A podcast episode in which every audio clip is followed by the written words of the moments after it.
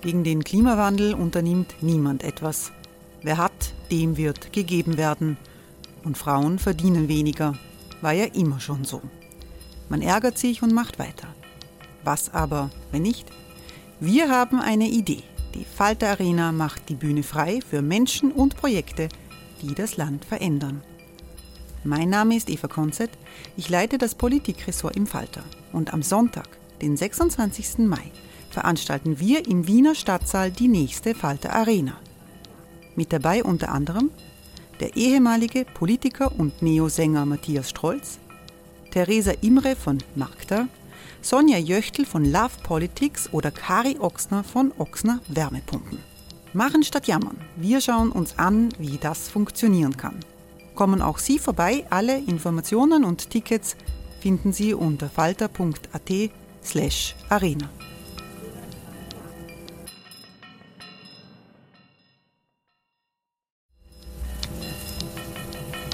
Falter-Podcasts werden durch Werbung unterstützt. Das hilft bei der Finanzierung unseres journalistischen Angebots. Die Erderhitzung ist kein Gefühl, aber mit vielen Gefühlen verbunden. Sorgen etwa oder Angst. Eine Veranstaltung gegen diese Ohnmacht ist Tipping Time, eine Klimakonferenz der Zivilgesellschaft.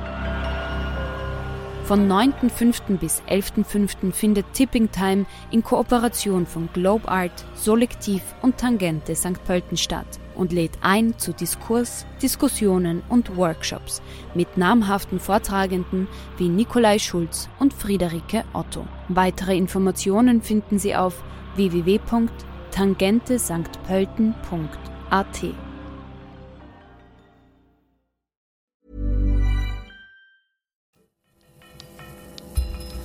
Falter Radio, der Podcast mit Raimund Löw. Sehr herzlich willkommen, meine Damen und Herren, im Falter Radio. Falter Chefredakteur Florian Klenk und Ö3-Talkerin Claudia Stöckel, das garantiert neue Erkenntnisse über die österreichische Innenpolitik und über Ibiza, genauso wie Fachsimpeln über ungewohnte Themen im niederösterreichischen Gartenhaus von Klenk. Frühstück bei mir ist seit mehr als 20 Jahren ein populärer Fixpunkt am Sonntagmorgen auf Ö3. Hören Sie Claudia Stöckels Talk mit Florian Klenk, der am 5. Juli im ORF auf Ö3 gesendet wurde. Zum Ibiza-U-Ausschuss Florian Klenk, Politjournalist und Falter-Chefredakteur. Heute im großen Interview der Woche auf Ö3. Frühstück bei mir heute zu Hause bei Florian Klenk, Falter-Chefredakteur, Politjournalist, bei dir zu Hause in äh, Eichgraben im Wienerwald in Niederösterreich. Einen schönen guten Morgen. Schönen guten Morgen. Wir blicken hier in einen wunderbaren Garten Apfelbäume, hohes Gras auf der Wiese und ein Haus, das du, wie du mir vorhin erzählt hast, umgebaut hast. Was ist denn die Geschichte des Platzes, wo wir jetzt vorstehen? Also tatsächlich ähm, lebe ich im Haus meiner Urgroßmutter. Äh, eigentlich war dieser Ort eine Sommerfrische und er war um die Jahrhundertwende ein Refugium von der Wiener Bourgeoisie. Also wenn man hier durchfährt, hat man manchmal das Gefühl, man ist irgendwo am Semmering oder am zu einem Luftkurort. Und der Bahnhof Eichgraben steht genau am Bahnkilometer 30. Und das hat den Grund, sagt man hier, dass Eisenbahner bis zum Bahnkilometer 30 gratis fahren dürfen. Und es gibt sehr viele schöne alte Villen hier und es gibt so Eisenbahner-Mansardenhäuschen. Du bist seit 27 Jahren Journalist. Warst zweimal Journalist des Jahres, äh, hast den Klaus Gatterer Preis, den Alfred Worm Gedenkpreis äh, für Aufdeckungsjournalismus bekommen. Und wir wollen heute auch äh, eine Zwischenbilanz zum Ibiza-U-Ausschuss ziehen. Aber vorher würde ich gerne noch ins Sommergefühl hineinholen. Wie schaltest du ab? Indem ich tatsächlich in den Garten gehe und das, was ich mir nie gedacht hätte, mache ich nämlich zu Gärtnern und äh, Bücher zu lesen über Tiere, die in diesem Garten leben. Also ich lese gerade ein Buch über Ohrenschlürfer das mich wahnsinnig äh, begeistert, weil man lernt, dass ähm, Ohrenschlürfer-Weibchen ihre Eierchen, die sie legen, äh, ablecken, von Sporen und Pilzen befreien. Und dann, wenn die Ohrenschlürfer Kinder schlüpfen, laufen sie den Ohrenschlürfern wie so Küken nach, den Müttern.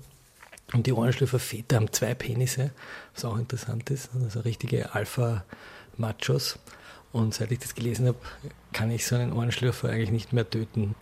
Also das Erforschen und das Investigieren des Mikrokosmos fasziniert mich. Also es ist nicht nur das Investigieren oder Aufdecken von Korruption und anderen Nein, dunklen Machenschaften, sondern der, der Welt, Welt, an sich. sich. Genau. Obwohl ich hatte ja auch vor vielen Jahren äh, den legendären ZIP-2-Enker Robert Hochner zu Gast und der hat gemeint, ein Journalist, der nicht auch im Urlaub jeden Tag News konsumiert und dauernd up-to-date ist, ist für ihn kein richtiger Journalist. Siehst du das genauso? Ja, also ich kriege da jeden Tag die Süddeutsche Zeitung her und natürlich schaue ich jeden Tag äh, zum Ärger meiner Verwandtschaft ins Handy und lese. Ich, ich bin ein Nachrichtenjunkie und lese leider zu wenig Bücher. Also ich glaube, dass wir alle viel zu sofortistisch, glaube ich, heißt das schöne neue, neue Wort. Also wir wollen immer alles sofort und reagieren auch sofort und wissen alles sofort. Und ähm, es gibt mittlerweile tatsächlich Untersuchungen, dass Goldfische größere Aufmerksamkeitsspannen haben als Menschen. Ja, also wir können uns fast nicht mehr konzentrieren und das ist etwas, was ich sehr bedauere. Und das müsste eigentlich die Aufgabe von Journalisten sein, viel zu lesen und dann aber auch längere Texte zu schreiben. Was ihr ja tut in der Was wir tun, ja, was Zeitung. wir tun und was wir auch, glaube ich, mittlerweile mit großem Erfolg tun, weil wir merken, dass die Leute das seltsamerweise, und jetzt kommen wir in das ganz anachronistische, die Leute kaufen sich das und wir wissen mittlerweile auch, die lesen das auch. Und das ist so ein Punkt, den ich sehr spannend finde, weil wir immer glauben, also wie ich begonnen habe, 1993 beim Kurier, hat mir der dortige Ressortleiter gesagt, ein Artikel darf nicht länger sein als eine Zigarettenschachtel, weil mehr lesen die Leute nicht. Und mittlerweile kommt man darauf, dass das so nicht stimmt. Und ich mache mir manchmal den Spaß, wenn ich auf Facebook was Wichtiges schreiben will, dann schreibe ich immer als ersten Satz, das wird jetzt etwas länger. Und lustigerweise sind es dann die Postings, die ganz viel äh, Interaktivität haben. Also eigentlich die Grundaufgabe des Wochenzeitungsjournalisten, ich bin ja ein Wochenzeitungsjournalist, den Leuten sozusagen das, was dauernd auf sie einprasselt, in längeren Texten zu erklären. Ich starte wie immer mit einem Musikwunsch meines Gastes in diesen Sonntagvormittag. Wenn wir jetzt einen Song aussuchen, der äh, beschreibt, wie es dir gerade geht, welcher wäre das?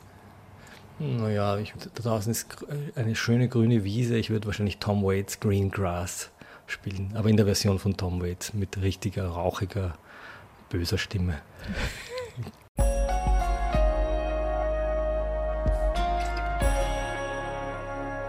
Du bist der einzige in, Österreich arbeitende Journalist, der schon im vergangenen Jahr vor Veröffentlichung genau, äh, das, das Ibiza-Video genau, sehen genau. durfte. Genau. Du hast als erster Zeuge im Ibiza-U-Ausschuss ausgesagt, äh, in dem es ja um möglichen Postenschacher und mutmaßliche Gegenleistungen in staatsnahen Betrieben geht.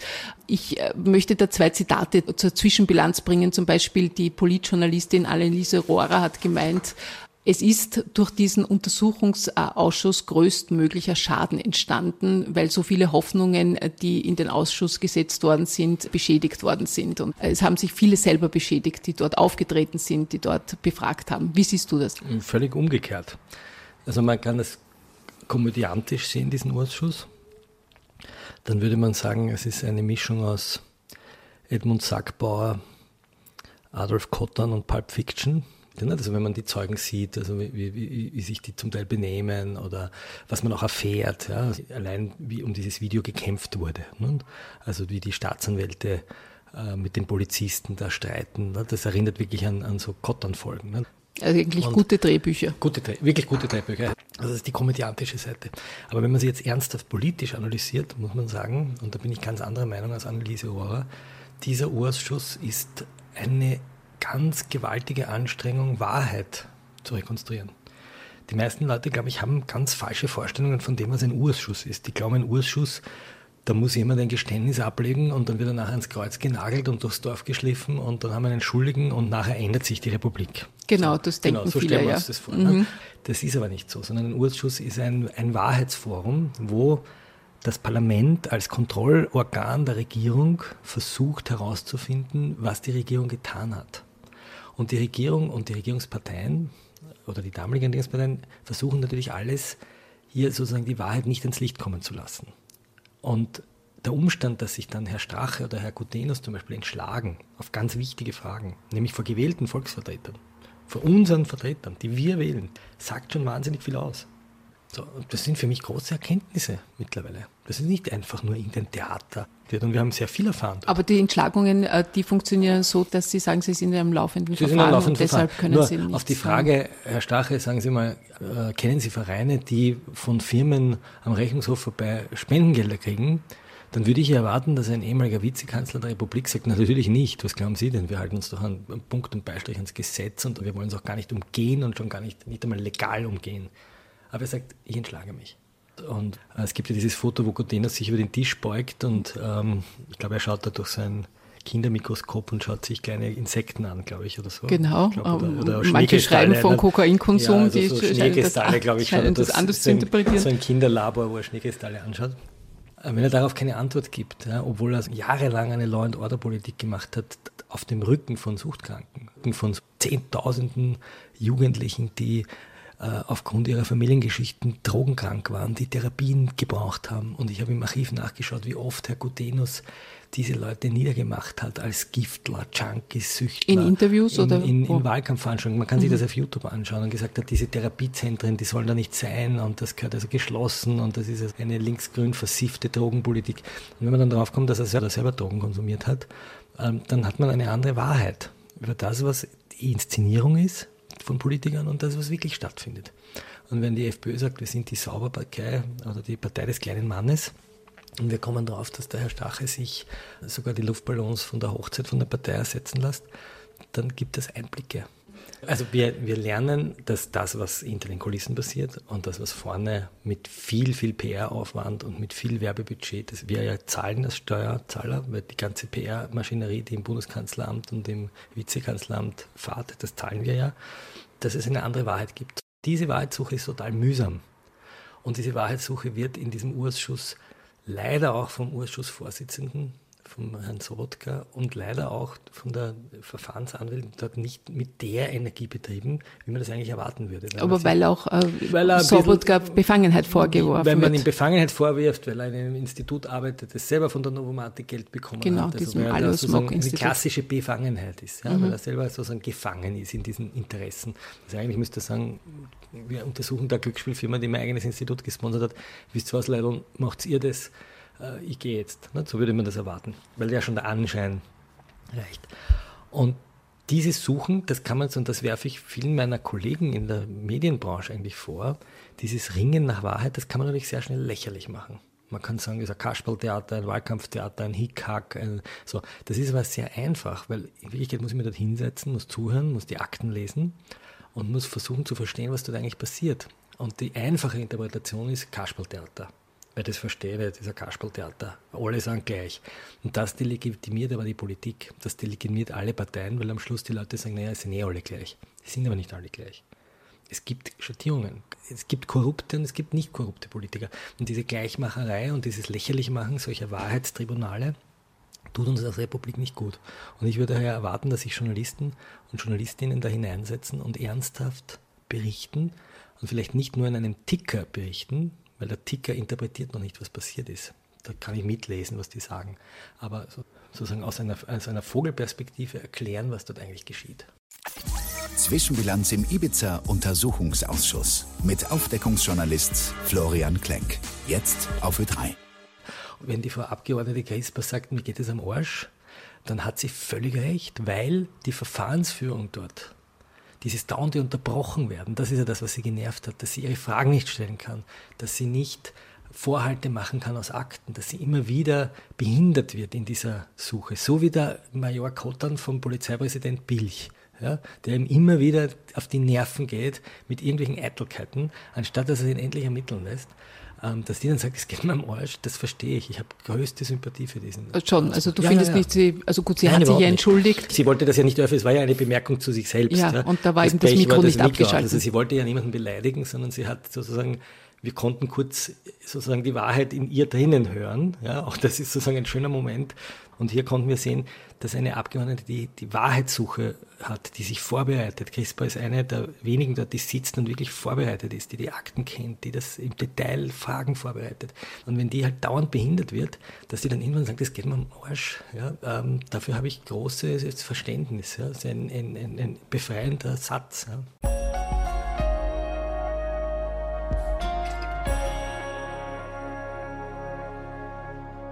Michael Niavarani hat äh, im Interview mit mir auf die Frage, was er jetzt eben vom Ibiza-U-Ausschuss hält, gesagt, er findet das alles? Äh, wahnsinnig langweilig. Äh, also wir wissen eh, dass es äh, unrechtmäßig war. Ich lese es gar nicht, mich langweilt es unendlich. Spricht er dann nicht auch vielen äh, aus der Seele oder meinst du, ist genau das die gefährliche Perspektive zu sagen, das bringt also ja ich, nichts? ich kann ihm nachfühlen, aber ich glaube, dass er Unrecht hat. Ich glaube, dass das nicht langweilig ist. Man muss es nur lesen. Die Kunst des Journalismus müsste sein, zu sagen, diese komplizierten Firmenkonstrukte oder Zahlen oder Aussagen so spannend zu erzählen, dass die Leute merken, das ist ein Kriminalfall.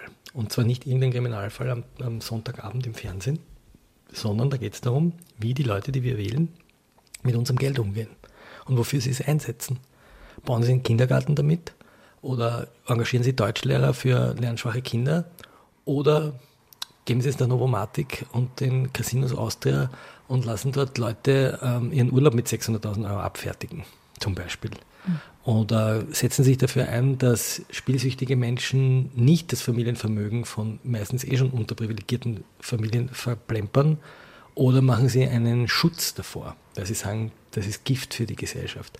Und wir wissen, dass ein ganz hoher Anteil von Jugendkriminalität auf Glücksspielsucht beruht, weil die Kids da hineingehen in diese Kammern und dort ihr Geld verwetten auf irgendwelche blöden Pferde, die irgendwo in Hinterindien um die Wette laufen.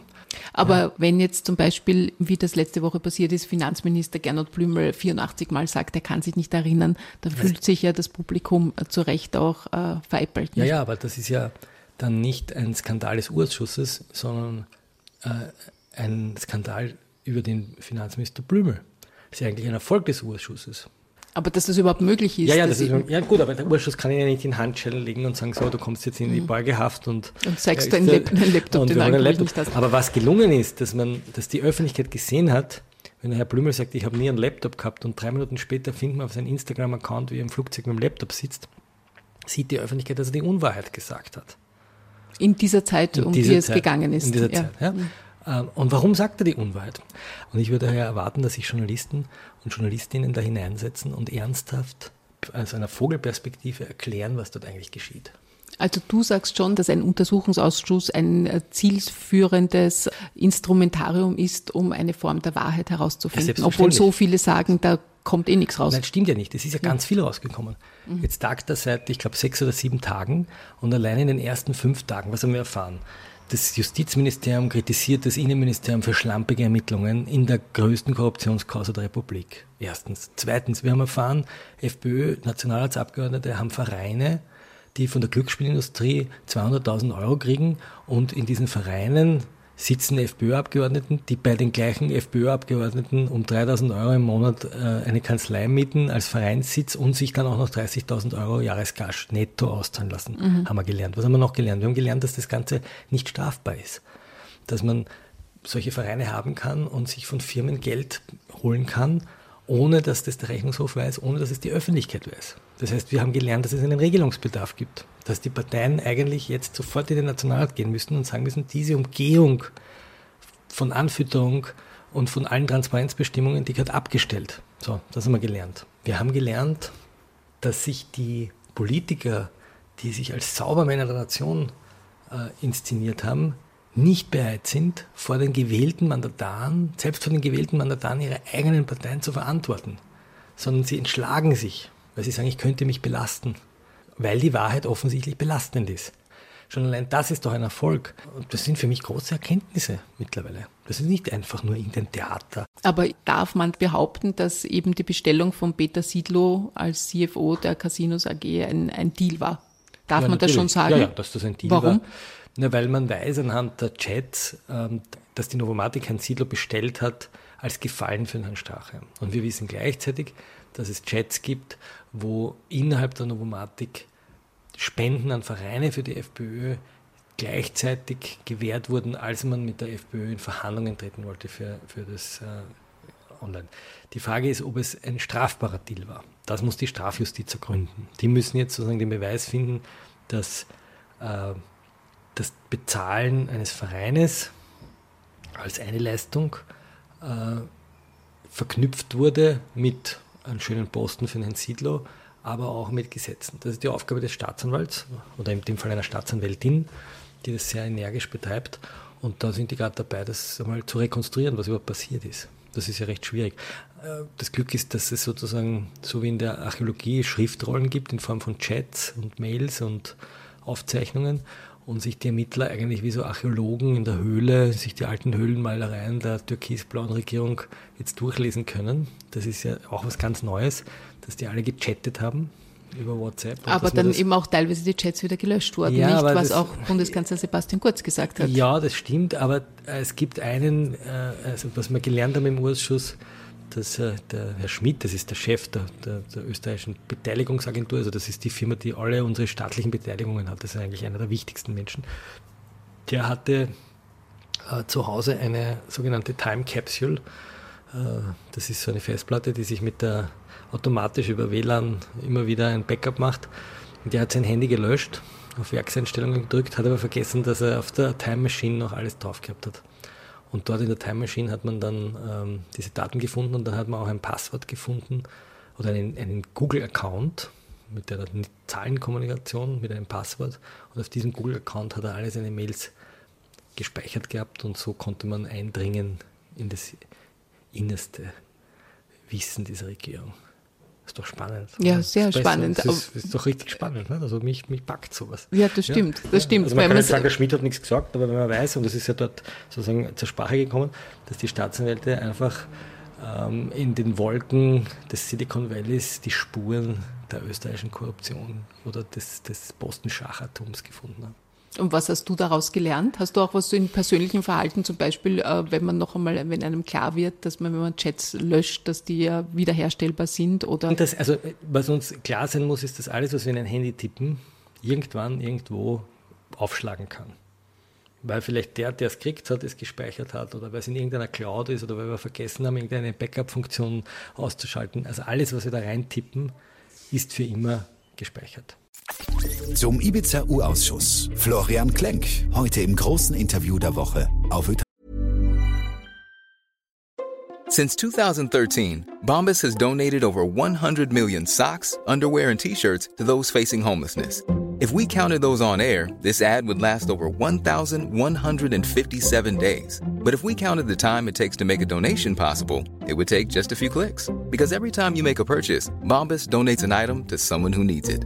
Go to bombas.com slash ACAST and use code ACAST for 20% off your first purchase. That's bombas.com slash ACAST, code ACAST. Du bist der einzige in Österreich arbeitende Journalist, der das Ibiza-Video gesehen hat, in voller Länge gesehen hat, äh, sieben Stunden insgesamt. Welche Szene, die wir nicht kennen, war für dich die aufschlussreichste? Also abseits dieser sieben Minuten, die veröffentlicht wurden. Die wir nicht kennen. Naja, schon der Moment, wo man merkt, dass Strache merkt, dass das ein Fake sein könnte. Und wie und du hat merkst, sich das dass abgespielt? Er, naja, er sagt dann irgendwie Falle, Falle, das ist eine Falle. Also da sitzt er in diesem Wohnzimmer, so wie genau, wir es gesehen man sitzt haben. nur mit ähm, Gutenus und Strache und Tajana Gutenus, also die Frau von Jon Gutenus sitzt dort, Johann Gutenus. Und Strache sagt, irgendwas ist da komisch. Die, die Zehen, die Fußnägel. Und es wird ganz komisch, weil auf einmal die Texte, die sprechen die ganze Zeit irgendwie, wie es die Kronenzeitung kaufen und wie es das Wasser privatisieren. Und auf einmal geht es um diese Fußnägel und das Schorfen, wie er sie immer nennt. Und merkst, irgendwie checkt er, dass das eine Falle ist und er will da eigentlich raus aus dem Ganzen. Und irgendwann sagt dann der Gutinus, na, das ist keine Falle. Und man sieht, wie Tajana Gutenus, die die ganze Zeit dort eher so gelangweilt sitzt und sich so die Haare eindreht und man merkt, dass die genau weiß, dass es eine Falle ist, weil irgendwann, ich glaube, ich weiß nicht, ob sie es im Video fragt oder es kommt irgendwo in den Akten vor, dass sie die dann gefragt hat, ob sie eigentlich einen Ausweis kontrolliert haben von der Oligarchin, wenn man mit der schon so vertrauensvoll spricht. ähm, Und das haben sie aber nicht getan. Also man sieht eigentlich, wie, wie, wie Strache und Gutenus, wie so zwei dumme Jungs da wie zwei Eseln am Glatteis ausrutschen. Und die Frauen in dem Video sind ja eigentlich die beeindruckenden Figuren. Also die, die, die, der sogenannte Lockvogel, Und die Oligarchen die nicht. Oligachin, die ja da eine unglaublich glänzende Rolle spielt. Also das ist ja eine schauspielerische Höchstleistung, weil sie ja immer genervt ist und, und eigentlich weg will und sagt, also warum wollt ihr mir da die Kronenzeitung verkaufen? Ich will ein ordentliches Business machen. Also die macht das ja extrem gut. Man sieht sie die meiste Zeit nur von hinten. Also die Kamera äh, sieht man sie von hinten. Sie hat unglaublich, ich kann mich nur erinnern, grotesk lange Fingernägel. Ja, also es wirkt manchmal wie Nosferatu, im, im Klaus Kinski Nosferatu. Aber schmutzige Zehennägel. Äh, angeblich schmutzige Zehennägel. Man sieht man nicht, sieht man nicht. Und, und dann sitzen da diese zwei Jungs, die sozusagen da an dem Tisch hauen, wie cool und lässig und toll sie sind. Und die Frauen schauen die beiden an und weißt irgendwie beide ahnen, also die eine weiß es und die andere ahnt es, dass sich die da gerade irgendwie ins Verderben reden. Also die das ist schon schön anzuschauen als, als Stück der Zeitgeschichte, ja, wie sie da in diesen Sofas lümmeln. Und dann denkst du, das ist der österreichische Vizekanzler, das ist der Clubchef einer österreichischen Regierungspartei, ein damaliger Vizebürgermeister der Millionenstadt Wien. Das gibt es doch gar nicht. Und wir haben sie ja dann konfrontiert mit den Inhalten des Videos. Wir haben ihnen nicht gesagt, dass wir das Video haben. Wir haben sie nur sozusagen mit dem, was sie gesagt haben, konfrontiert. Bevor es veröffentlicht, bevor wir es veröffentlicht haben. Und da hat der Strache überhaupt nichts von K.O.-Tropfen gesagt. Er hat gesagt, es war ein feuchtfröhlicher Abend und es war total lustig und fein und sie haben halt ein bisschen gescherzt und er hat, was er tatsächlich gemacht hat, muss man betonen, sehr oft gesagt, es darf alles nur legal sein. Das war ihm ganz wichtig. Hat er im Video wirklich im Video, gesagt, ja, ja, das sagt er ja. sicher Dutzende Male, sagt er immer wieder, alles nur legal. Aber es kommt dann dieser entscheidende Moment, wo er dann doch ausrutscht und sagt, wenn du für mich die Kronenzeitung kaufst und ich krieg dann drei, vier Prozent mehr, dann kriegst du die Aufträge, die jetzt die Strabag kriegt. Und damit ist er in der Korruption. Ist nicht strafbar, ist eine Vorbereitungshandlung, aber es ist natürlich ein korruptes Verhalten, weil er einen persönlichen Vorteil zieht und dafür Steuergelder in die Waagschale wirft. Das heißt, privater Vorteil aus dienstlicher Tätigkeit, das ist die klassische Korruptionsdefinition.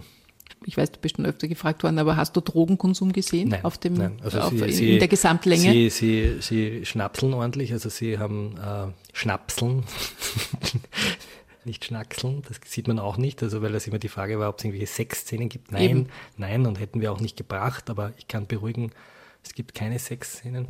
Ähm, nein, sie trinken Wodka, äh, mit Red Bull. Ich glaube, es ist zuckerfreies Red Bull, wenn ich mich richtig erinnere. Ähm, sie trinken sehr viel Champagner, sie essen Sushi, sie haben irgendwelche ganz teuren Flaschen dort stehen. Sie erzählen sich, dass sie am Vorabend um 1200 Euro essen waren und ähm, keppeln dann aber immer gegen die westliche Dekadenz und bewundern die Russen, weil die Russen, die sind noch nicht so dekadent wie der Westen. Das finde ich immer eine sehr schöne Szene da an diesem Abend, dass man sitzt und sich irgendwie Champagner und Edelwodka hineinkippt, mit Red Bull vermischt, was ja auch irgendwie so, das ist ja sozusagen das Cola Rot der FPÖ-Schickeria. Und sich aber dann über den dekadenten Westen äh, sozusagen mokieren das hat schon was. Ne? Was, ist dir, was ist dir im Kopf herumgegangen, als du es wirklich zu alle, zum allerersten Mal gesehen naja, hast? Naja, schon, dass das das Ende ist. Ja. Dass ich jetzt eine Woche den Mund halten muss. Das also es war eine Woche vor der Veröffentlichung am Sonntag, im Mai. Also ich habe es am Sonntag gesehen, das erste Mal und am, glaub, 17. Am Freitag, Mai ist es, glaube ich, dann. Ich glaube, der Freitag ist ja, es veröffentlicht genau. worden. Veröffentlicht ich habe es am Sonntag gesehen. Und das, was mich am meisten geplagt hat, ist, dass ich wirklich die Klappe halten musste. Ich durfte es niemandem erzählen. Weil die Süddeutsche Zeitung hat mich ja, sozusagen nach München gerufen, weil sie gesagt haben, wir brauchen einen österreichischen Journalisten, der uns ein bisschen hilft.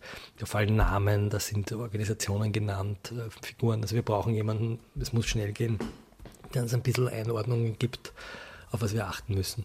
Und hat dich nämlich an gefreut, hat mich natürlich geehrt, gefreut, dass und sofort mit dem Railjet darauf gerast und bin hingefahren und haben uns das am Abend angeschaut in so einem engen, stickigen Kammerl. Die haben dann Mannerschnitten gegessen als Reverenz in Österreich. Und ich war dann halt sozusagen auch ein bisschen der Dolmetscher, weil wie übersetzt du einem Deutschen das Wort Schorfe oder die ist ja scharf? Und, und was hast du gesagt? ja, die ist toll, geil. ja, toll, nicht? Nein, Spaß beiseite. Ich, ich war sozusagen so ein Österreicher, Österreich-Dolmetscher dort. Ne? Und wir haben dann auch in der Woche einige Dinge selbst recherchieren können. Unter anderem die Vereine, die wir noch nicht genannt haben, weil wir uns nicht ganz sicher waren. Das Profil hat sich dann vorgewagt, zu Recht, wie man jetzt weiß. Und ich musste halt einfach eine Woche die Klappe halten. Ne? Und wir waren auch im Falter ganz verschwiegen. Das war eigentlich das Schwierigste. Also das Lustige war, ähm, dass man eigentlich schon wusste, das ist jetzt vorbei und man sieht die Leute alle noch und, und man weiß in einer Woche, ähm, ist, ja nicht mehr, ist Stache nicht mehr Vizekanzler, sondern wieder Zahntechniker wir kennen das Erdbeben, das dieses Ibiza wieder hervorgerufen hat. Äh, es ist zu Neuwahlen gekommen. Jetzt haben wir eine schwarz-grüne Koalition. Und das Parteienfinanzierungsgesetz wurde neu äh, bestimmt. Äh, findest du, dass die Folgen dieses Videos stark genug sind für nein, das, was nein, war? Nein, überhaupt nicht. Es ist nach wie vor möglich, dass man als Politiker einen Verein gründet und im Vorstand dieses Vereins sitzt und eine Firma diesem Verein Geld spendet und man sich als Vereinsvorstand dieses Geld selber auszahlt als Honorar. Das ist sozusagen das Einfallstor der Korruption. Es ist nach wie vor möglich, dass man Bestechungszahlungen entgegennimmt, wenn sie einem gemeinnützigen Zweck dienen. Das ist ein bisschen kompliziert jetzt, mhm. aber im Grunde genommen gibt es ein paar so Einfallspforten, die bewusst offen gelassen wurden. Glaubst du, wird das äh, Video in gesamter Länge einmal der Öffentlichkeit ja. gezeigt werden? Es wird sicher, es liegt jetzt im, im Gerichtsakt. Das heißt, alle Beschuldigten im Ibiza-Fahren haben Akteneinsicht. Akteneinsicht heißt auch, dass sie sich eine Kopie dieses Videos ziehen dürfen. Und damit wird es irgendwann einmal aufpoppen. Das heißt, irgendein Medium wird irgendwann einmal über einen Anwalt eines der Beschuldigten hergehen und dieses Video bekommen, vielleicht gegen Bezahlung oder vielleicht auch so. Und es wird irgendwann auf YouTube stehen, ganz sicher. Florian Klenk, Falter-Chefredakteur und zweifacher Vater. Heute ganz persönlich. Du hast hier einen richtigen Zaubergarten, hast mich vorhin durchgeführt. Was ist denn so dein Lieblingsplatz? Also da sieht man äh, alte Bäume, hohes Gras, wunderschöne Blumen. Ein, ein, traumhafter Platz. Wo bist du am liebsten? am liebsten bin ich lustigerweise bei diesen alten Obstbäumen. Also gar nicht da, wo es blüht und so gepflegt ausschaut, sondern es gibt in meinem Garten einen Teil, das sind alte Obstbäume, die schon wahrscheinlich die Urgroßmutter gesetzt hat, die man eigentlich fast nicht mehr sieht in Gärten so alte, knorrige Apfelbäume, die jedes Jahr wie so Bonsais beschnitten werden. Und dazwischen sind so hinige Zwetschgenbäume, die so für Spechte als Frühstücksbuffet dienen und wo sich so die Larven und Käfer bedienen. Und unten habe ich Steine aufgeschlichtet, das sind die Schlangen. Und dann wachsen die Himbeeren raus. Und das habe ich eigentlich am liebsten. Das ist so eine Wildnis. Ich lese gerade ein sehr schönes Buch von Dave Golson, das heißt Organic Gardening. Da gibt es ein, ein, schönes Kapitel über den Rasen. Und er erzählt ähm, über amerikanischen Rasen und der muss immer gemäht sein, weil die amerikanischen Vorgärten, die, die vereinen sich so. Und der Golson beschreibt diesen Kampf gegen diesen gleichmachenden Rasen, der alles zerstört. Und er sagt, man soll den Rasen stehen lassen, man soll gar nicht mähen, eine Kaffeemaschine, die sich die reinigt. Das reinigt. ist regelmäßig befrühstückt bei mir dann ein Hintergrundgeräusch, weil irgendwann haben wir den Kaffee da ausgetrunken so, und es wird gereinigt. Also der beschreibt, man soll den Rasen nicht mähen, sondern man soll nur so Wege durchmähen und man macht sich eigentlich einen kleinen Park, in dem man den Rasen einfach ganz hoch wachsen lässt und dazwischen kleine Wege, durch die man dann geht. Und das habe ich heuer gemacht und das ist der schönste Ort, weil da gehe ich auf einmal durch eine ungefähr ein Meter hohe Wiese und auf einmal merkt man, was eigentlich in diesen überall so niedergemähten, mit Mährobotern kaputt gemachten Wiesen, was man da eigentlich sehen könnte. Nämlich mhm. blühende Gräser, Blüten, Disteln, Schmetterlinge, Käfer, Vogeln, die da in der Früh auf die Jagd gehen. Ich habe jetzt ein Eichhörnchen, eine Eichhörnchenfamilie. Also irgendwo muss ein Eichhörnchennest sein mit so ganz kleinen Eichkatzeln, die da rumrennen. Ähm, und auf einmal fängt es zu leben an und das ist ganz fantastisch. Und das ist eigentlich eine schöne Naturerfahrung, weil ich war eigentlich nie ein naturerfahrener Mensch, dass man sich irgendwann mal den Frieden findet mit den Viechern in einem Garten. Wir haben einen wunderbaren ähm, Tierkolumnisten im Falter, den Peter Ivanjewitsch, der einen sehr schönen Satz gesagt hat, der gesagt hat, du musst dein Kind so erziehen, dass es beim Anblick einer Spinne oder eines Insekts oder eines Gewürms nicht I sagt, sondern Ah.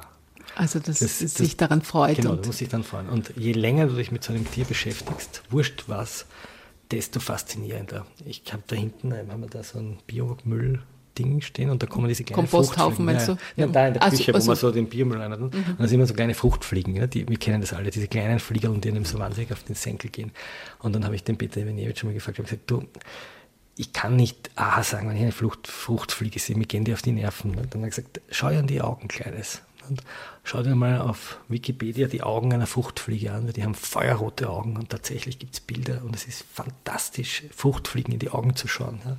Ja. Äh, oder wenn man sieht, wie ein Eichhörnchen eine Nuss packt ja, und wenn man das so im Detail beobachtet, dann wird man eigentlich ganz demütig in so einem kleinen Gärtchen. Und der Golsen schreibt, dass es viel spannender ist, sich eine Stunde auf den Bauch zu legen und eine Wiese anzuschauen, als irgendwie in die Serengeti zu fahren und dort eine, eine Safari zu machen. Mhm. Und er hat recht in Corona-Zeiten genau, gut, wenn man so genau, denkt. Genau.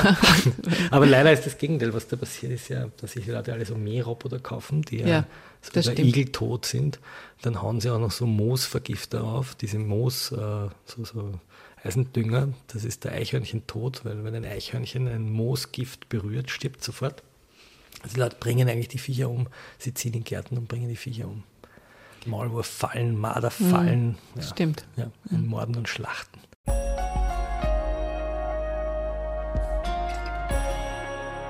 Ein Frühstück heute zu Hause bei Falter-Chefredakteur äh, Florian Klenk in Eichgraben in Niederösterreich. Und du hast aus diesem Haus aus den 20er Jahren mit vielen kleinen Räumen, kleinen Fenstern was Großzügiges gemacht. Und gegenüber ist ähm, so ein scheunenartiges Gebäude und darin ist dein äh, Arbeitszimmer. Genau. Und dieses Haus hat keinen Keller, sondern es hat noch das, was man früher gemacht hat, nämlich einen Schupfen. Und diesen Schuppen habe ich mir umgebaut äh, in ein Arbeitshaus und da drinnen sitze ich dann, äh, das schaut ein bisschen schick aus mit einer großen Glasscheibe. Und da schaue ich auf Vogelhäuschen und Insektenhotels und da arbeite ich. Ja, das ist ideal zum Arbeiten. Schön, ja. Gehen wir zurück an deine journalistischen Anfänge. Du äh, bist 1998 äh, zur Wochenzeitschrift Falter gekommen, bei der du jetzt seit acht Jahren Chefredakteur bist. Und ich habe mit Armin Thurnherr den Mitgründer ja. des Falter, gesprochen und du hast ihn mir als deinen Mentor genannt und habe dann gefragt, ähm, worauf ist er aufmerksam geworden, als du gekommen bist. Und er hat gemeint, du warst halt sehr ehrgeizig und sehr fleißig. Findest du, sind das, schön gesagt. Findest du, sind das eben so wichtige Grundeigenschaften, um äh, zum Beispiel als Journalist den Fuß in die Tür zu stellen und dann aber auch einen Platz zu finden? Also der Ehrgeiz sollte nicht ausatmen in einer Ellbogen Technik und der Fleiß sollte nicht ausarten ins Workaholictum. Also die Menschen sollen auch noch was anderes tun als arbeiten. Aber das ist aber gerade im Journalismus gar nicht so einfach, genau, oder? Aber tatsächlich hat mich Journalismus schon als Kind fasziniert. Und mein Vater, der hier Gemeinderat war, hat eine eigene Zeitung, der war Gemeinderat der SPÖ und äh, war Oppositionsführer sozusagen, weil er hat die ÖVP regiert oder regiert noch immer. Und ich kann mich erinnern, als Bub hat er ähm, eine eine Zeitung herausgegeben hier im Ort. Eichgraben konkret hieß die. Und da hat er immer wieder sozusagen über Skandale berichtet, die in der Kommunalverwaltung passiert sind. Und unter anderem ging es darum, dass ein Bauerherr in einem Grünland äh, einen Schweinestall bauen wollte. Und mein Vater ist gekommen mit den Akten dieses Bauunternehmens und hat diesen Plan ausgerollt und hat gesagt, und ein Schweinestall wäre legal. Im Grünland darf man einen Schweinestall mhm. bauen, weil das ist ein landwirtschaftlicher Betrieb. Und der Vater hat den Akt ausgerollt und gesagt, schau mal genau hin, was siehst du da? Und ich gesagt, na, steht eh da, Schweinestall. Ne? Und dann gesagt, nein, schau genau, was siehst du da? Schau mal, da siehst du zwei Klos und das ist, das ist eigentlich eine Küche und da hinten ist ein Schankraum und da vorne ist ein Raum und das ist gar kein Schweinestall, sondern es ist ein Heuriger der will einen Gastronomiebetrieb bauen. Und ich gehe davon aus, dass der Bürgermeister das in Wirklichkeit weiß. Und dann gab es noch ein paar Dokumente. Also in Wirklichkeit war das ein kleiner Korruptionsfall, dass der Bauer nicht einen Schweinestall, sondern ein Wirtshaus bauen wollte. Und das darf er nicht im Grünland. Genau. Und da fahren die Autos zu. Und das hat er aufgedeckt, indem er einfach ganz akribisch dieses Dokument studiert hat, das für alle öffentlich einsehbar war, aber die meisten haben sich nicht interessiert, sondern haben gesagt, ein Schweinestall. Und darüber hat er eine, der Bürgermeister hieß Müller, eine Serie geschrieben, die hieß Müllers Büro. Damals gab es einen Film, der so hieß. Ja, eben. Mit Niki List, Müllers genau. Büro. Und das hat mich als Kind wahnsinnig fasziniert, dass sich der Papa traut, da im Ort den Bürgermeister kritisieren. Und zwar nicht, indem er den Bürgermeister irgendwie eine verderbte Figur nennt oder einen äh, Deppen, äh, sondern indem er ihn anhand seiner eigenen Dokumente zeigt, dass er seinen Job nicht ordentlich macht. Nämlich als Baubehörde erster Instanz die Bestimmungen einzuhalten. Und das hat mich unglaublich fasziniert. Das war ein Vorbild für dich. Das war ein Vorbild für mich, ja. Und das, meine, meine Großmutter, nicht die, die hier gewohnt hat, hat sehr gut schreiben können. Also auch Dinge zu erzählen und Geschichten darüber zu erzählen, um den Menschen zu zeigen, wie der Mensch so ist. Ne? Und ich habe eigentlich sehr früh angefangen, auch Schulzeitungen zu machen, wo wir aber nicht nur irgendwie die Lehrer verarscht haben, sondern wirklich auch einfach so kleine Skandale aufgeschrieben haben. Und der hat so ja dann eigentlich Jus studiert immer, genau, und dann hast ja, du nebenbei genau. schon begonnen in der Redaktion des Kurier und genau. beim Profil. Und ich habe Jus studiert und mich hat eigentlich auch das Jus-Studium interessiert, weil Jus ist eigentlich so alles, wo der Mensch einen Konflikt hat, also das ganze Leben. Ja.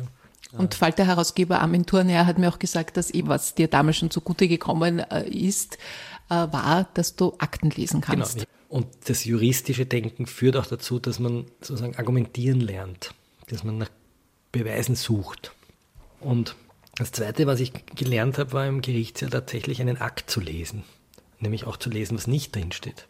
weil die meisten Skandale bestehen ja nicht darin, dass wir etwas sehen, was passiert, sondern dass etwas nicht passiert. Dass ein Polizist nicht handelt, ein Beweis nicht gesichert wird, ein Konto nicht geöffnet wird. Also du hast ja auch über Spur. Menschenhandel berichtet, genau, ja, also, also das dass du siehst, dass jemand nicht einschreitet. Dass jemand nicht einschreitet. Oder der berühmte Fall Sebane Wague, so ähnlich wie George Floyd, ein, ein Afrikaner, der bei einem Polizeieinsatz ums Leben kam, nachdem die Polizei auf ihm kniet ich, ich, verwende den immer in der Journalistenausbildung, weil die Polizisten knien auf dem und, und drücken den zu Boden und er stirbt. Die meisten, die das Video sehen, sagen, naja, man sieht eigentlich eh nichts. Die halten ja den nur. Und die Elfriedin Jelinek hat dann den sehr schönen Satz geprägt, man sieht das Nichtstun. Wenn du das Nichtstun siehst, musst du aber vorher recherchieren, was hätte geschehen sollen. Und der Schuldige in dem ganzen Fall war damals der Arzt, weil der hat die Hände im Hosensack gehabt.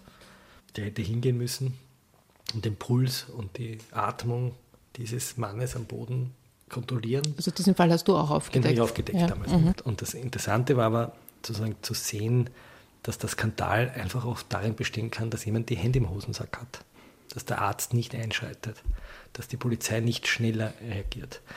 Also wenn man so will, auf der Fachhochschule sage ich immer, es gibt unter uns Kollegen, die Schoßhunde es gibt die Straßenköter und es gibt die Wachhunde. Ich habe schon ja. gelesen und du und, ordnest dich natürlich den Wachhunden Naja, zu. ich würde sagen, ich, ich bewundere die Wachhunde und jeder von uns hat natürlich Mischungen von allen. Natürlich ist man auch mal ein Schoßhund und genießt den Ehe der Macht zu haben. Und man benimmt man sich auch wie ein Straßenköter. Ne? Eigentlich sollte man gar, gar nicht hündisch sein, sondern Journalismus machen. Aber es gibt sozusagen ein, ein verschiedenes Rollenverständnis. Und mir wäre es wichtig, dass wir mehr das Rollenverständnis hätten, der Hunde, die bellen, wenn die Demokratie in Gefahr ist. Investigativjournalist Florian Klenk über Politiker, Berichterstattung und den Preis des Berufs. Jetzt auf Ö3. Du hast schon einige Auszeichnungen bekommen für Aufdeckungsjournalismus. Wahrscheinlich einer der bekanntesten der Aufdeckungsfälle ist äh, die krasse Affäre und die Abhörprotokolle zwischen Karl-Heinz Grasser und Walter ja. Maischberger damals mit äh, wo war meine Leistung, ne? Sätzen, die ja unvergessen sind. Wo war meine Leistung? Du hast über die Pröll Privatstiftung berichtet, äh, ja, ja Umstände im Staatsopernballett. Aber trotzdem wird eine journalistische Arbeit auch kritisch gesehen. Zum Beispiel hat der ehemalige Pressechefredakteur Andreas Unterberger geschrieben, die Munition für den Falter liefern Beamten, die es mit dem Amtsgeheimnis nicht so genau nehmen, Denunzianten, frustrierte Politiker, die Halbwelt und Unterwelt. Jeder ist willkommen. Belastendes Material, das im Kampf gegen rechts eingesetzt werden kann, also FPÖ und ÖVP schadet, wird gerne genommen und veröffentlicht, egal wer es heranschafft und wie die Betreffenden es äh, beschaffen bzw. produziert haben. Also manche sagen, du hast mit dem Falter ein Kampfblatt gegen die Regierung geschaffen. Mhm. Geht es dir hauptsächlich darum, den Mächtigen auf die Füße zu steigen? Äh, natürlich kritisiert ein Journalist einmal vorrangig die Regierenden, weil das sind ja die, die die Macht haben. Ne? Aber ich verweise darauf, dass ich auch über den Peter Pilz, ähm, mit dem ich fast, ich würde nicht sagen befreundet, aber doch sehr eng zusammengearbeitet habe, sehr oft, über Peter Pilz und seine, seine sexuellen Übergriffe recherchiert habe, die während der Recherche dazu geführt haben, dass er zurückgetreten ist. Was tue ich denn in Wirklichkeit? Die Akten kriege ich ja nicht von den Beamten. Die Beamten sind nicht deppert. Ganz selten sind es Beamte, die Whistleblower, aber meistens sind es die Rechtsanwälte. Oft sind es Urschüsse, sehr oft sind es Betroffene selber, Woher haben wir den Fall krasser? Na, über die Anwälte von möglicherweise Geschädigten oder Mitbeschuldigten. Aber es werden dir schon immer wieder Akten zugespielt. Seltener als man denkt. Ja. Ja. Es ist nicht so, dass ich jetzt sozusagen ins Büro komme und da türmen sich die Akten. Ich kriege schon immer wieder mal einen Hinweis. Ja. Aber man muss diesem Hinweis nachgehen, man muss ihn verifizieren, man muss schauen, ob es stimmt. Ja. Das, was Unterberger da macht, das nennt man ganz klassisch Dirty, es ist ein, ein Dirty Campaigning. Ja, er also versucht wenn, ja natürlich auch eine tendenziöse Berichterstattung was Quatsch ist, weil als die SPÖ den Innenminister gestellt hat, den Karl Schlögl, habe ich über den Fall Omofoma geschrieben. Der, das war ein, ein Flüchtling, dessen Mund verklebt wurde. Wir haben nachgewiesen, dass der Innenminister vom Mund verkleben wusste. Wir haben Titelgeschichten über das Krankenhaus Nord gemacht im Falter, wo wir beschrieben haben, wie die Kosten explodieren. Also mir ist das egal. Ich bin nicht Mitglied einer Partei. Ich bin politisch eher ein linksliberaler Mensch, aber nicht im parteipolitischen Sinne, sondern im Sinne eines Eintretens für strukturell Schwächere. Ja. Ich hatte ja auch das ist schon journalistische Geschichte eigentlich. Alfred Worm, zweimal zu Gast in Frühstück bei mir, der große Aufdeckungsjournalist des Landes, der hat den AKH-Skandal, den Bauring-Skandal aufgedeckt. Und ganz interessant, es ist auch schon damals um Korruption gegangen, ja. Schmiergeldzahlungen, also offensichtlich ein, ein ja, Thema ein, der Menschheit. Ein Thema der Menschheit. Also ich lese gerade das Buch von Daniel Defoe über die Pest in London und äh, es ist wunderschön nachzulesen, wie die Menschen in der ähm, vor 400 Jahren sind die Pestkranken eingesperrt worden und man hat äh, die Türen versperrt und vor den Türen saßen die Wächter und die sind bestochen worden von den Eingesperrten. Ne? Also das war schon damals üblich. Also Bestechung gibt es immer. Ne? Also klein, wobei lustigerweise immer die kleinen Summen, das, äh, die Leute sich ja mit kleinen Summen bestechen lassen. Aber Alfred Worm hat im Grunde genommen ähm, eine ähnliche Technik gehabt. Und ich ja. möchte nur kurz zitieren, er hat bei mir gesagt, 90 Prozent aller Spuren, die man verfolgt, sind leere Kilometer, weil es ja. geht ja immer wieder um die Frage, woher kommt die Information, nicht? Äh, es wird gefaktes Material geschickt und äh, dass es auch viel anonymes Zeugs gibt und dass eben seine, die, die große Arbeit des Aufdeckungsjournalisten ist, nachzuprüfen, stimmt das? Also, ja, also das eine, also gefaktes Material habe ich Gott sei Dank einmal habe ich gefaktes Material bekommen. Gefaktes Material kann man relativ schnell finden. Also wenn man vorsichtig ist und mittlerweile nach 25 oder weiß nicht 27 Dienstjahren muss ich auch nicht jeden Skandal äh, sozusagen haben, sondern bin eher vorsichtig. Ähm, bin natürlich auch schon auf die Nase gefallen. Ja, Leute haben mir was erzählt, was im Nachhinein einfach nicht gestimmt hat, wenn Leute belügen. Aber bei Worm ist das Interessante, der war ja der Aufdecker der Nation und, haben, und natürlich hat Worm Informanten gehabt in der Staatsanwaltschaft, bei den Rechtsanwälten. Also das genau das, was jetzt äh, Andreas Unterberger Worm vorwirft. Bei Worm war noch was Interessantes. Er war was er Politiker, dir vorwirft. Was er mir vorwirft. Ja. Ne? Ähm, meine, Unterberger hat noch nie in seinem Leben eine Geschichte recherchiert, muss man, aber. Äh, aber das, das ärgert dich schon war, ein bisschen. Nein, mich ärgert diese, das ist so was Österreichisches. Ne? Das ist so dieser Haxelheb dieses Haxelheb kommentieren. Nicht? Ich hebe meinen Haxel, dann wischel ich den anderen an. Ich begründe es zwar nicht, aber ich behaupte halt einmal. Nicht? Und, und da wird schon irgendwas, das ist auch der Journalismus, der mir auf die Nerven geht. Ich wollte was zum Worm sagen. Bei Worm war spannend, der war auch Politiker gleichzeitig. War einmal ÖVP-Politiker. Der war ÖVP-Gemeinderat von Wien und hat währenddessen auch noch fürs Profil geschrieben. Wäre heute undenkbar, dass jemand, äh, ein Aufdeckungsjournalist, gleichzeitig für die ÖVP im Wiener Gemeinderat sitzt. Mhm. Ja, stimmt. Also das wusste ich gar nicht, dass das gleichzeitig war. Ich habe gedacht, große Geschichten gegen die Donauinsel geschrieben. Ja. Habe ich mal gefunden im Archiv. Äh, sehr interessant, was die Donauinsel als ein Plätzchen ist. Aber er hat, also, auch, hat sich auch geirrt. Alle er, irren wir uns. Ne? Wie oft hat man versucht, dich zu bestechen, damit eine Geschichte nicht erscheint? Noch Wie's, gar nicht. Noch gar nicht. Fast Enttäuschung schwingt hier in der Stimmung mit. Nein, ist noch nicht passiert. Wie oft hat man dich bedroht, damit eine Geschichte nicht erscheint? Im direkten Sinne einer strafrechtlichen Drohung eigentlich noch nie, aber es gab schon Versuche, sozusagen mich unter Druck zu setzen. Mit welchen Methoden? Ja, indem man einmal, äh, also einerseits persönlich diskreditiert. Über soziale Medien? Über soziale oder? Medien mhm. haben das mal einfach versucht, auf Twitter, dass Leute, die sich nicht zu erkennen geben als zum Beispiel Vertreter der Litigation PR, wie man das nennt, also die, die so Krisen-PR machen, die dann auf Twitter irgendwas behaupten oder, oder, blöde Fragen stellen oder einen halt irgendwie diskreditieren. Ne? Das geht ja relativ leicht. Ne? Die sagen, ah, du eitler Typ und äh, erinnere dich doch an die Geschichte, die war doch auch falsch. Und also jeder hat schon mal einen Fehler gemacht und jeder schaut sich gerne in den Spiegel, also äh, kann man relativ leicht diskreditieren. Es gab eine Phase bei der Novomatic, die sehr aggressiv reagiert hat, auch mit Klagen. Auch die FPÖ hat eine Zeit lang, so Anfang 2000, gab es ja diese berühmten Klagswellen, wo sehr aggressiv geklagt wurde. Hast du eine Klage verloren? Ich habe einmal eine verloren gegen den, den Gernot Rumpold, glaube ich, oder gegen Ewald Stadler. Da habe ich ein, ein kleines Detail falsch geschrieben. Aber sonst, also den großen Ehrenbeleidigungsprozess habe ich noch nie verloren. Ich habe einige gewonnen, aber zum Glück noch keinen verloren. Ja, wie viel verbrannte Erde würdest du sagen, hast du hinterlassen? Ich hoffe möglichst wenig. Ich habe einmal eine Geschichte geschrieben, die mir im Nachhinein leid tut, weil sie so nicht gestimmt hat. Und zwar? Ich mich, ähm, also es gab einen wirklich großen Fehler von mir, wo ich ähm, anlässlich eines, eines Todesmarschs, eines, es ist ein Häftling gestorben bei einem Hitzemarsch, aber es ist ein junger Mann gestorben. Und da hat mich der Vater eines Rekruten angerufen und hat gesagt, dass schon am Vortag so ein Hitzemarsch stattgefunden hat und dass da reihenweise die Soldaten umgeflogen seien. Und ich habe diesem Vater vertraut weil der sehr seriös geklungen hat. Er hatte auch einen sehr angesehenen Beruf, war im, im, im, im Staatsdienst und ich habe ein Interview mit ihm gedruckt und habe dann nur in einem kleinen Kastel dazu das Dementi des Verteidigungsministeriums geschrieben. Und da hätte ich eigentlich wirklich nachprüfen müssen, ob das, was der sagt, tatsächlich passiert ist. Und das hätte man auch wahrscheinlich akribisch tun können. Und ich habe mich entschlossen, dieses Interview zu drucken und das hält mir das Bundesheer bis heute vor.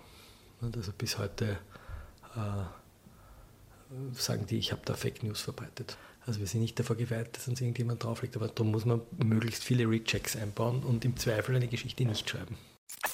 Politjournalist und Falter-Chefredakteur Florian Klenk. Jetzt auf Ö3. Wir haben frischen Kaffee auf dem Tisch und sind jetzt schon nach Kirschen und Erdbeeren beim Käsebrot.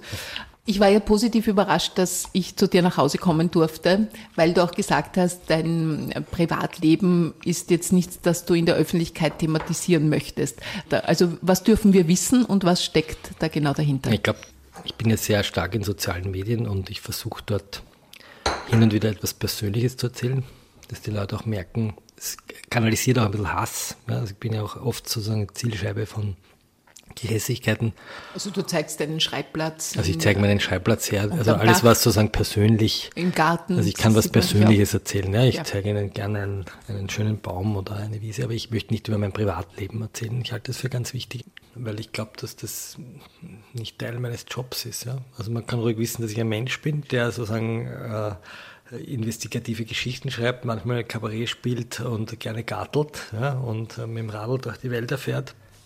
Aber ich will nicht über mein Privatleben berichten, weil ich glaube, dass das ein Bereich ist, der uns sozusagen auszeichnet, auch im öffentlichen, gerade im öffentlichen Leben, dass wir uns alle ein Privatleben erhalten. Aber auch weil es dich angreifbar macht? Weil, weil, manch, weil, weil, auch über dich natürlich recherchiert wird, weil viele, die du äh, kritisierst oder über die du schreibst, vielleicht auch was finden wollen, das dir wehtun das kann könnte. Ein, das ist ein, ein, eine Erklärung dafür, weil auch das Privatleben ein Rückzugsort ist für Menschen, um sich zu regenerieren. Aber man darf wissen oder wir dürfen wissen, dass du verheiratet bist und zwei Kinder hast. Genau. Ja. Das darf man wissen. Also ich bin vergeben. und bist der leidenschaftliche genau, Vater, oder? Genau, leidenschaftlicher Vater. War auch in Karenz. Das darf man zum Beispiel auch wissen, dass ich in Karenz war und ich jedem Vater nur raten möchte, in Karenz zu gehen. Und man kann auch ähm, dann nachher noch einen Führungsjob bekommen, wenn man in Karenz war. Also man muss sich nicht fürchten. Im Gegenteil. Man kein Kar Karriereknick. Nein, kein Karriereknick. Und ich würde jedem Vater raten, diese wunderbare Erfahrung zu machen. Das ist zum Beispiel ein Moment, wo ich sage, ich rede über meine Kinder, weil mir das total wichtig war. Und ich jeden Mann, der Kinder kriegt und glaubt, das geht nicht, sagen will, es geht. Wenn man jahrelang an einem Unternehmen arbeitet, dann kann man die Zeit, diese kurze auch mit seinen Kindern genießen. Und nicht nur genießen, es ist auch, auch anstrengend. Jetzt merkt man, dass du diesen Turbo-Beruf des Journalisten und auch äh, das Private gut äh, vereinen kannst und hier offensichtlich da auch einfach einen Ausgleich hast, äh, schon allein mit dem Garten und, und auch deiner Familie. Ähm, wie schaffst du das mit deinem Social-Media-Auftritt? Unter einen Hut zu bringen. Auf Twitter hast du 255.000 Follower, auf Facebook glaube ich 70.000. Also hast dir riesige Plattformen geschaffen und bist extrem aktiv. Also wie viel Zeit verwendest du am Tag für deine ähm, Tweets und Postings? Naja, wahrscheinlich doch ein, zwei Stunden schon. schon. Und, ja. Alles zusammen. Also mit Lesen und Schreiben und aber es ist natürlich Teil auch eines Berufs, also auch Teil oft eines Rechercheprinzips. Also sehr viele Geschichten, die ich entdecke oder die auch herangetragen werden, kriege ich auch über soziale Medien. Ja, weil Leute das merken, da schreibt jemand über dieses Thema, an den wende ich mich. Ne? Mhm. Also es ginge ohne dem nicht. Mhm. Ähm, ich habe mich natürlich in Journalistenkreisen auch umgehört vor unserem Frühstück und da fallen immer wieder die Worte, der ist zu eitel, der Narziss, der Selbstdarsteller. Ja. Wie viel Prozent Wahrheitsgehalt würdest du diesen äh, Einschätzungen geben? Das müssen die Kollegen beurteilen. Ne? Dass ich, ich ähm, ich bemerke, dass das dass eine, eine, ein beliebtes Mittel ist, jemand, der halt in der Öffentlichkeit steht, als Narziss oder Eitel zu bezeichnen. Also es gibt andere Kollegen, denen das genauso widerfährt. Das überlasse ich den anderen. Ich posiere eigentlich relativ lustigerweise relativ wenig persönlich mit dem Gesicht. Wenn man meine Social Media Kanäle anschaut, dann wird man sehen, dass ich eigentlich journalistische Arbeit vermarkte. Ähm, aber ich glaube, kein Mensch ist davor gefeit. Also wird schon, wird schon zum Teil stimmen. Und wenn die Leute sagen, wer ist eitel, ja, wer ist das nicht? Wer, wer schaut nicht gern nett aus der Kamera, aus dem Foto? Ne?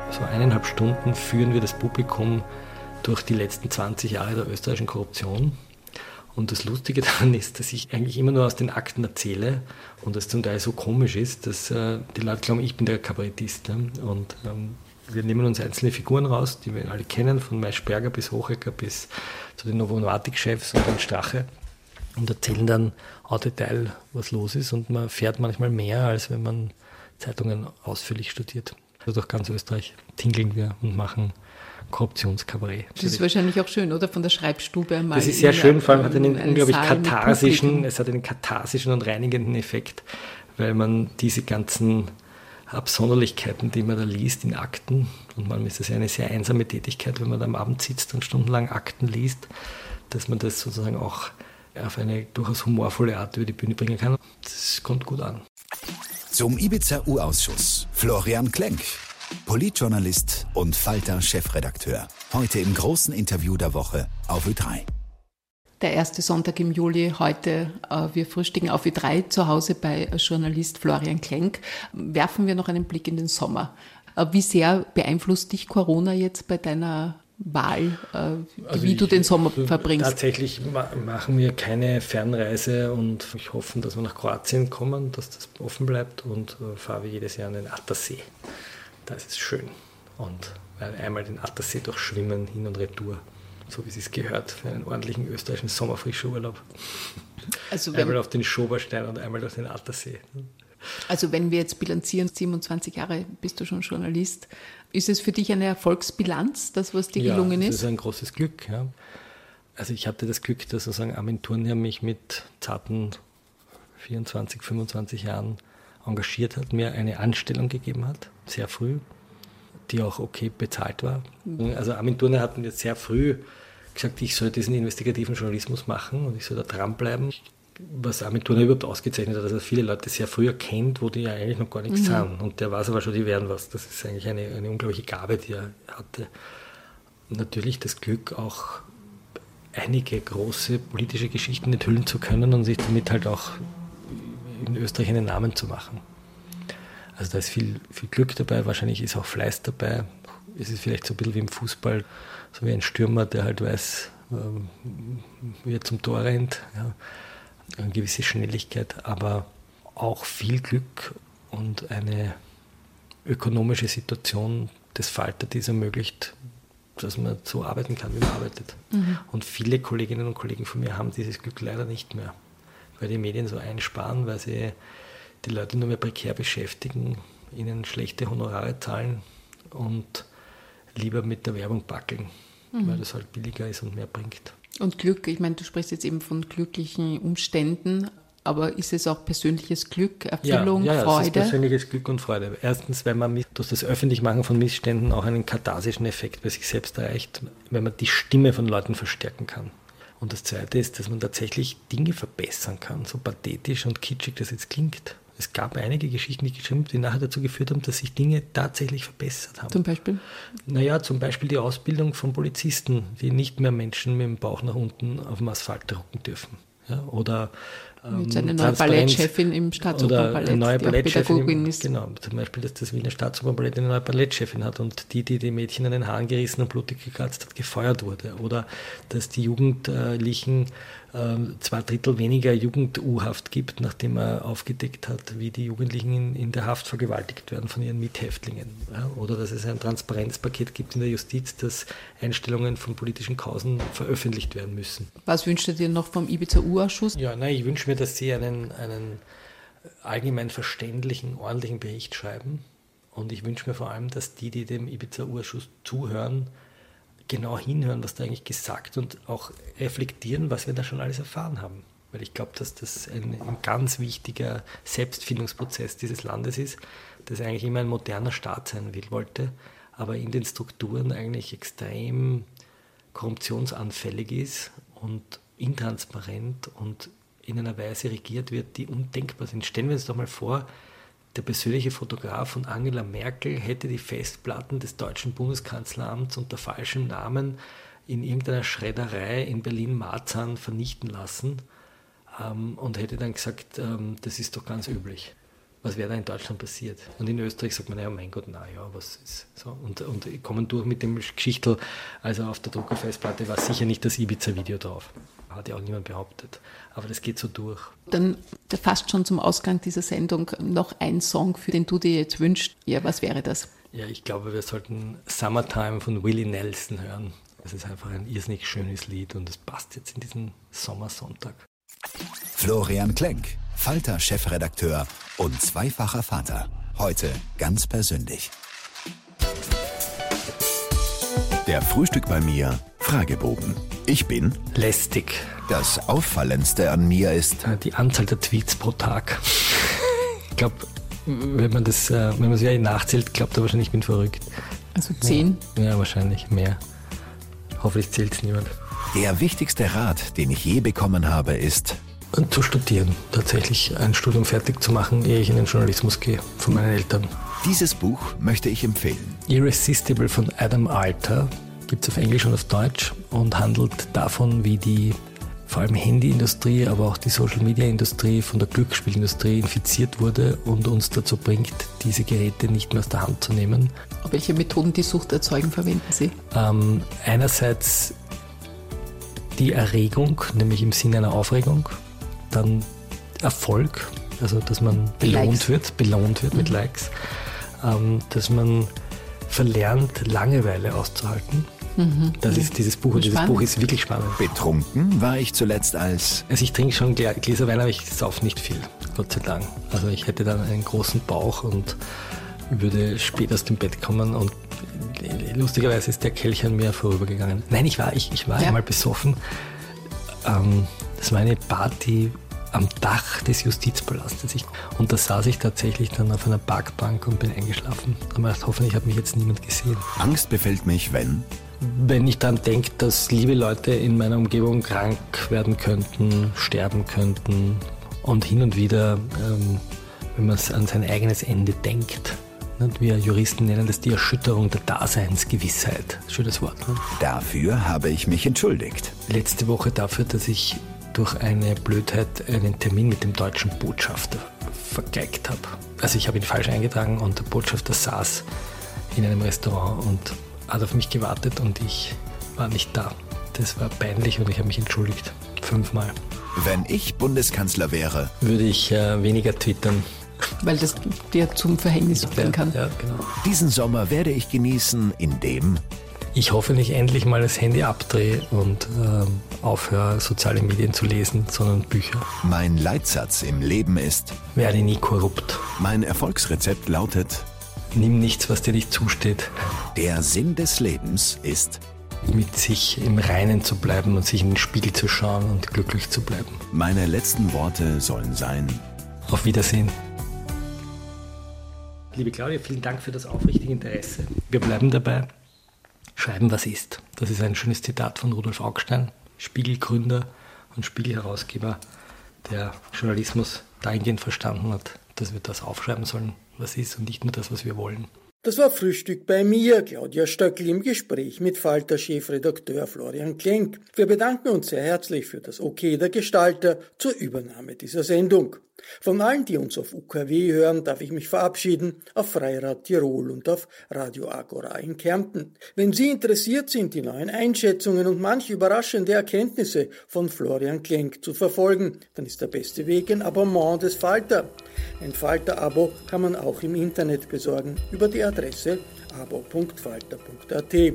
Ursula Winterauer hat die Signation gestaltet. Anna Goldenberg betreut die Technik. Ich verabschiede mich bis zur nächsten Folge.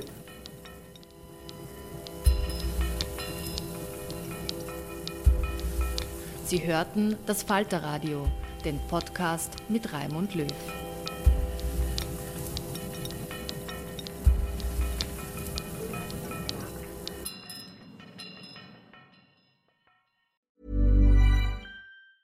Normally, being a little extra can be a bit much, but when it comes to healthcare, it pays to be extra And United Healthcare makes it easy with Health Protector Guard fixed indemnity insurance plans. Underwritten by Golden Rule Insurance Company, they supplement your primary plan, helping you manage out of pocket costs without the usual requirements and restrictions like deductibles and enrollment periods. So when it comes to covering your medical bills, you can feel good about being a little extra. Visit uh1.com to find the Health Protector Guard plan for you.